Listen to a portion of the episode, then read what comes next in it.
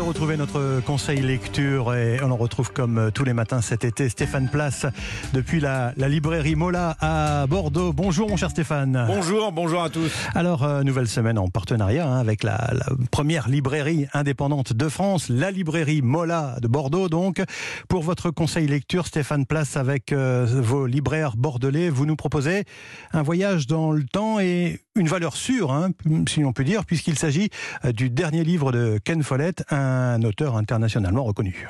Un best-seller planétaire, Les Piliers de la Terre, publié il y a 30 ans, ce sont plus de 27 millions d'exemplaires vendus dans le monde et depuis, la saga de Kingsbridge connaît un succès international exceptionnel. Le Crépuscule et l'Aube est le dernier titre de cette série que signe le romancier britannique Ken Follett. Dans cet opus, l'auteur revient précisément à Kingsbridge en l'an 997. C'est ce que l'on appelle un préquel, c'est-à-dire un épisode qui précède dans le temps le début de cette grande épopée avant donc les Piliers de la Terre. L'Angleterre où règne alors l'injustice, le chaos, doit faire face aux attaques des Gallois à l'ouest, à celles des Vikings à l'est. Libraire chez Mola, Lucie Leroy a lu avec bonheur Le Crépuscule et l'Aube. La ville de Kingsbridge, qui est au cœur de la série de Ken n'existe pas encore. Dans ce roman, vous allez découvrir comment est-ce que cette ville a été fondée dans les abords de, de l'an 1000. Vous allez, euh, dans ce livre, faire la rencontre euh, de Edgar, qui est constructeur de bateaux et qui est l'ancêtre des personnages principaux de la série qui suivra. C'est euh, la du haut Moyen Âge, évidemment, c'est une période où on a quand même très peu de sources, même en Angleterre, ou très peu de sources écrites, quelques sources archéologiques, architecturales. Et donc Ken Follett a vraiment utilisé énormément de documentation disponible, notamment la tapisserie de Bayeux, entre autres, pour écrire ce livre et pour essayer d'être au plus proche du quotidien de ces gens. Pour nourrir son roman, Ken Follett s'est effectivement inspiré de la tapisserie de Bayeux, sorte de bande dessinée médiévale, explique-t-il. Et puis, l'auteur s'est aussi rendu en Norvège.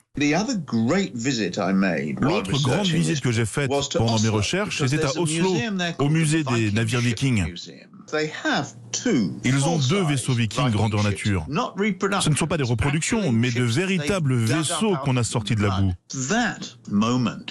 C'est une visite, un moment qui a inspiré le début du premier chapitre du Crépuscule et l'aube. J'ai tout de suite pensé que ce vaisseau était magnifique, mais aussi très menaçant.